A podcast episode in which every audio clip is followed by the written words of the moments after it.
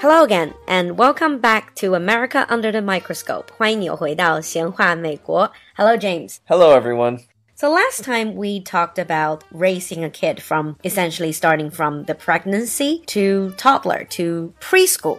Yes, that's right. So today let's continue. In this episode, let's talk about what they do after they finish their preschool. So that would be something called K 12, right? Yes, what we call K 12 education.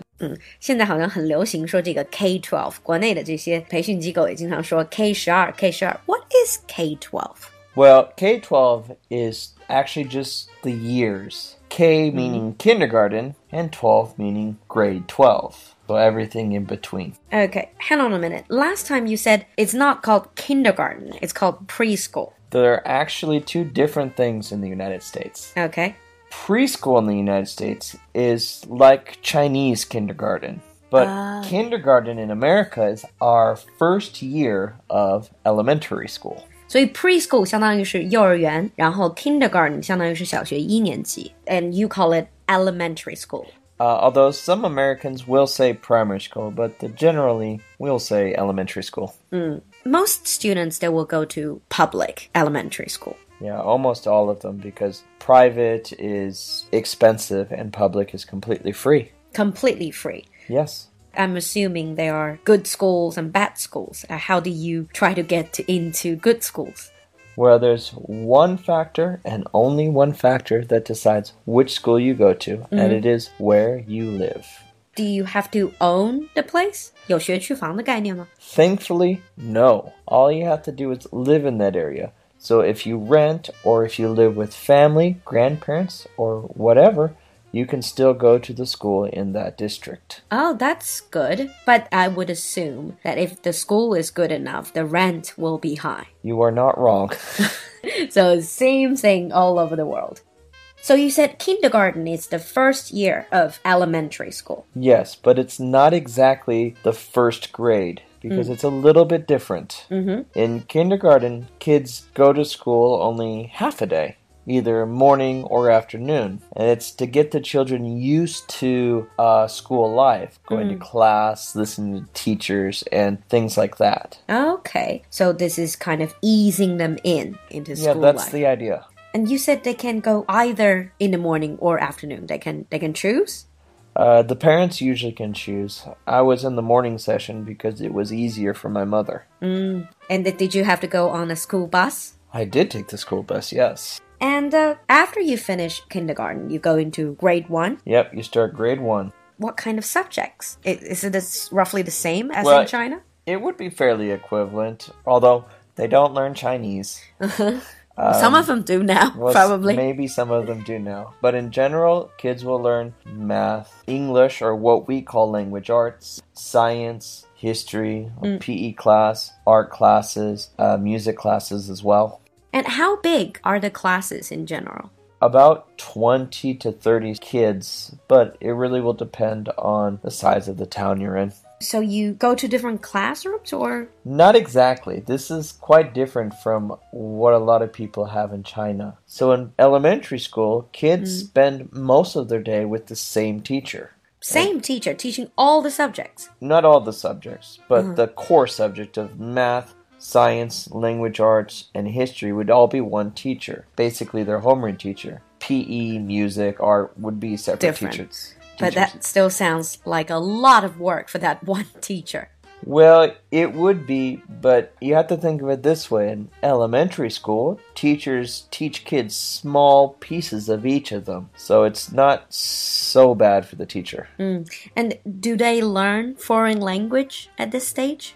Um, that honestly depends from school to school. When I was growing up, uh, there were Spanish classes that were offered, but that's not always the norm. No, that's not the norm. That's not what everyone does. No. So these classes, are they more like the teacher is teaching, giving a lecture? Uh, no, not really. It's a lot more about group work and cooperative learning because they want the kids to work together and explore as they learn. There is some teacher led lessons, but in general, they try to make it more Ah, interactive for the students. 啊，所以还是互动性更强。So they have group project. Yeah, starting from the first grade, we do. And what about homework? I think a lot of people would want to know how much homework. What homework? So no homework for, For that el- period. elementary school age, basically st- in first grade and second grade, homework is fairly uncommon. Hmm. Um, as they go through the years, yes, they start getting more and more homework. But in general, it's not lots of homework. The most common thing would be spelling lists Hmm. and reading assignments. 拼写，呃，然后再就是阅读的一些 or sometimes projects. Sometimes, yeah.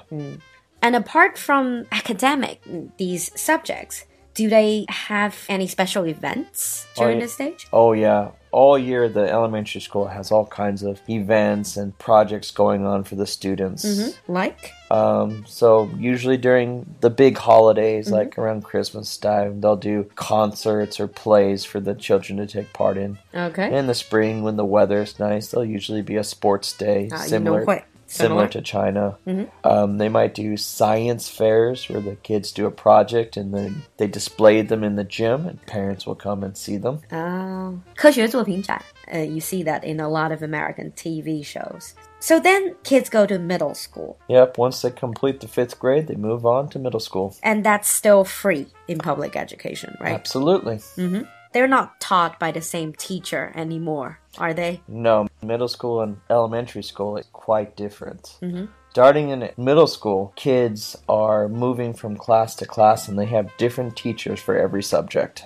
You know, in Chinese schools, they always try to rank the kids. They give the kids number one, number two, number three ranking. And some of the good kids, they probably will go into a more advanced class. Is that the same? Do you have the same? It's not exactly the same. The school don't exactly rank the students as top and bottom students because that would make parents very upset if they did that. But at middle school, they s- do start uh, sorting students based on ability. So the high achieving students will sometimes be moved into more advanced classes, or maybe even if they're in grade six, put into the grade seven or even grade eight classes if they're really advanced. 就是可以跳级，而且也有快班的这个概念。It's not really that different. And at this stage, what about outside of the classrooms?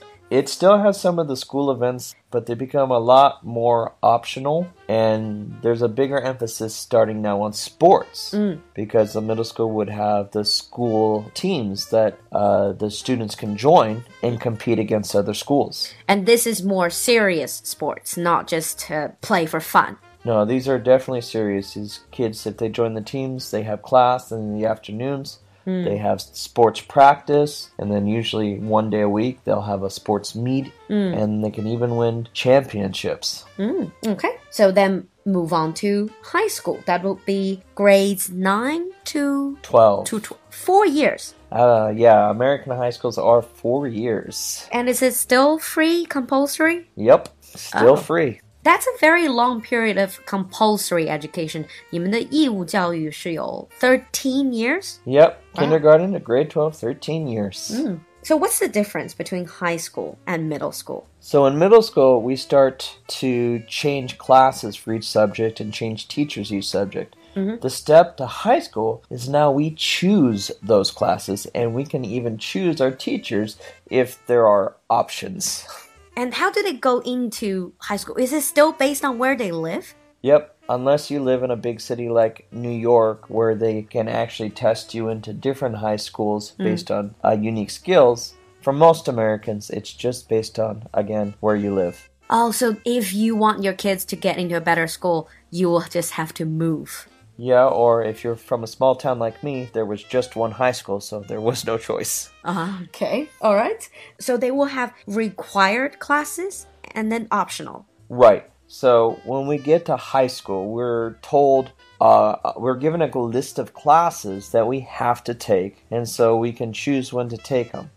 The uh, grade 12 students have first priority on class choice, grade 9 have lowest priority. So the older you are, the better choices you have, and you need to complete these classes within the four years. And is it based on credit? 是学分制吗? Not exactly. It's more or less just based on completing a class. The classes don't have points or credits. And Okay. you're just trying to get good grades. Do all the students from high school uh, are they all aiming to get into university, get into college? Well, the high school would like you to think that, but no. University is not the goal for all of the high school students. And in fact, fewer than 70% of American high school students even go on to college. By the way, here college in American English, college would be university, another way of saying university. When you say college in America includes university, technical schools, or anything post high school education. Ah, because in British English, college 是另外的意思，college 在英式英语里面有预科的意思。You just mentioned under 70 high school students will go into college. What about the rest? Well, the other 30 or so percent of high school students, if they go lucky enough to go to a high school with like uh, technical programs, they can get certificates while they're in high school and allow them to go on to trades like plumbing or being electrician. Oh, like vocational education. Right. Some, like my elder brother, he joined the army right out of high school. And then some will just go straight to work. Uh, High school is also when sports start to get very serious. Yeah, in high school in many parts of the country is sports is not just a school activity, it's an entire community activity. The students they join the teams and then the best students get put on a special team called a varsity team. Mm, A varsity team, 就是校队. And varsity teams sometimes get so popular, people even bet on them. Yes, they do. This happens in some parts of the country. Mm. It is not encouraged. it's But- not encouraged. Um, talking about sports, what are the most popular varsity sports? The two most popular varsity sports are basketball Basketball, and football, American, American football. football, 就橄榄球. And if you are a very good player, do you actually get scholarship to a good university? It is possible, but the likelihood is still fairly low. So if you're really good and the university notices you, then it is possible that the university offers you a scholarship to play the sport for them. But it should never be a goal of your education. Uh, 啊，所以就有点像体育特长生, and then you can get university scholarship. But then again, it's very rare, isn't it? Yeah, it's quite rare. Okay, I think that pretty much covers K 12 education. In our advanced episode, we're going to develop on that and get a bit deeper into this topic. Uh, Thank you, James. Uh, thank you for having me.